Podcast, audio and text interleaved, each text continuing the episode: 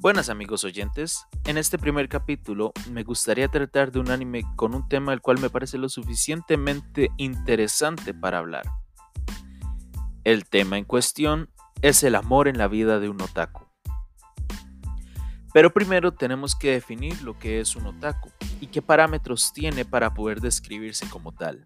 Para eso, tenemos a cuatro invitados especiales en nuestro programa que al final del episodio le daré sus respectivos créditos y agradecimientos. Aquí les dejo las opiniones de los invitados. Em, para mí, para mí, creo que es una persona que tiene demasiado interés hacia la parte del entretenimiento japonés. Bueno, la gente se confunde mucho porque para normalmente la palabra otaku viene de alguien que simplemente menciona algo de anime o, o ve lo mínimo anime como va iniciando con una serie, ¿verdad? O ve solo un clip de anime y ya lo consideran otaku. Pero para mí en realidad otaku es alguien que en realidad, en realidad le gusta el anime, que en realidad se haya visto como que como todos los que hay en el catálogo de, la página, por así decirlo, donde lo está viendo. Y alguien que, di, que realmente, realmente le guste, que realmente di, pasa, pase hablando de ello, que haga referencias de ello, que, se, que sea un enfermo, básicamente, que es, eso es otaku para mí. Alguien que realmente, realmente le gusta el anime. Ok, para mí la palabra otaku se refiere a aquellas personas que son fieles seguidores a lo que es las series de televisión llamadas animes o a los mangas, que son las escrituras de dibujos japoneses de diferentes tipos de animes, de donde proviene la historia de cada uno.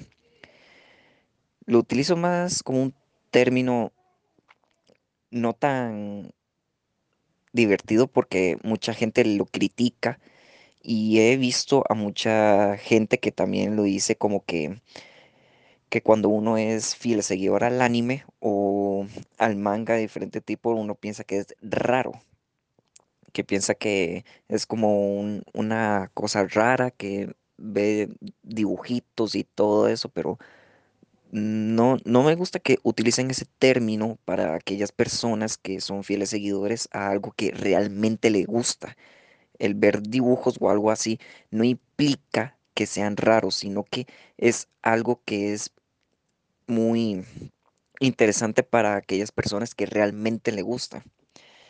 Entonces, lo que puedo decir más que un otaku es un fiel seguidor a lo que es el anime, manga, incluso a videojuegos o cosplay que se hacen en diferentes eventos, ya que ha habido muchos, pero muchos eventos en diferentes países o todo. Y eso relacionado con anime, que es como decir un festival.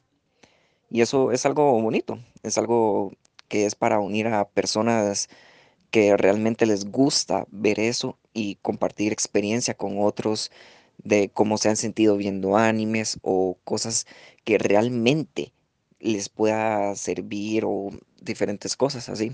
Entonces, para mí, ese es el término otaku. Man, es un poquito más fácil de explicar cuando hacemos un contraste, digamos. Eh, usualmente aquí en la cultura latinoamericana, un otaku sería simplemente alguien que anime, así sea poquito o mucho. Pero allá en la cultura japonesa, realmente un otaku, más allá de alguien que ve anime, porque Japón es como 90% anime, es alguien que literal se encierra horas, es, no sale de la casa. Aunque eso es un hito, pero usualmente se les... Eh, un otaku va junto con un hito también. pero el punto es que ya es alguien que es como adicta a esa vara, compra todo lo que tiene que ver con anime, ve todos los animes que puede a cada rato, compra figuritas, compra un montón de manga y solo, solo eso, o sea, del mundo de él es eso prácticamente. Entonces, este, por ahí más o menos sería mi concepto, ¿verdad? Al rato me equivoco un poco, pero esa sería mi parte.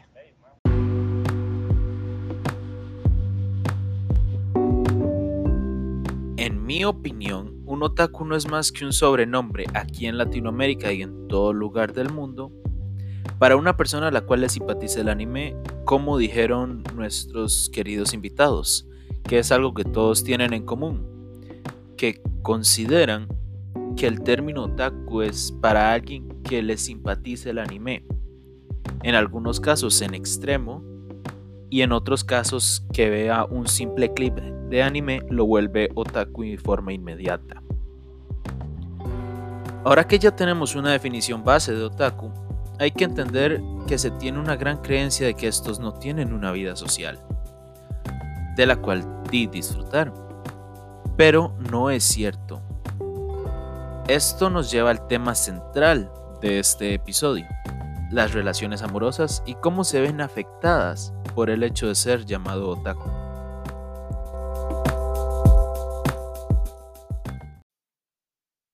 Este sobrenombre, como ya lo especificaron los invitados especiales del episodio de hoy, puede causar ciertos problemas y percances en la vida del dicho, entre comillas, otaku.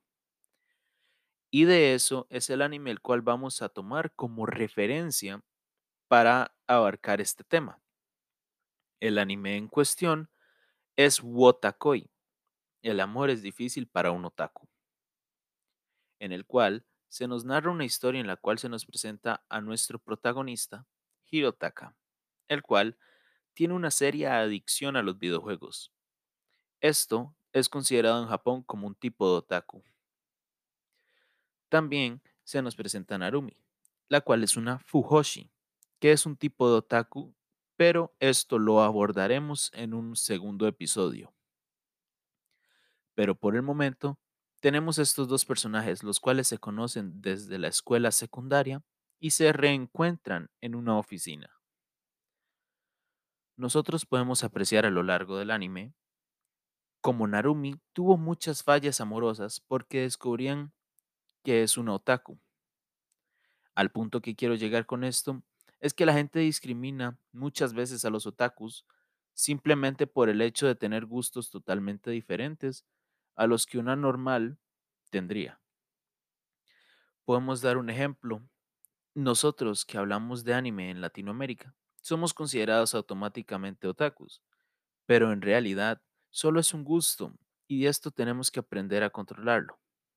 Dicho lo anterior, podemos decir que sí, la vida amorosa de un otaku es bastante difícil, ya que la razón por la cual es más complicada es por el simple hecho de ser nombrado otaku.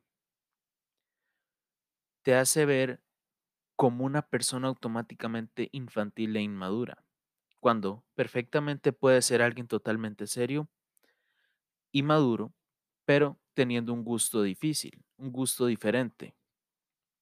Esto pasó con nuestro protagonista Hirotaka en el anime, que nadie sospechaba que era un otaku de los videojuegos porque era alguien serio y alguien que parecía que solo se enfocaba en su trabajo.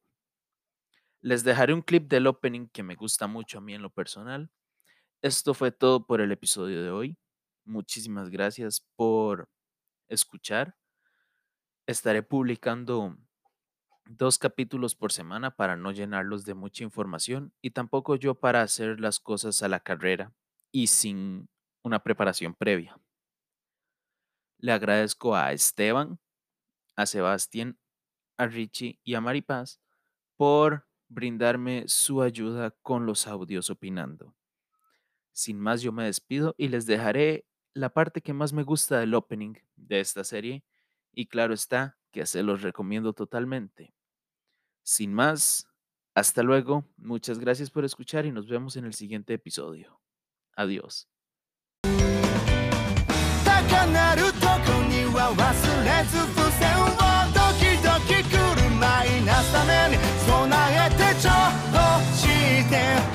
Me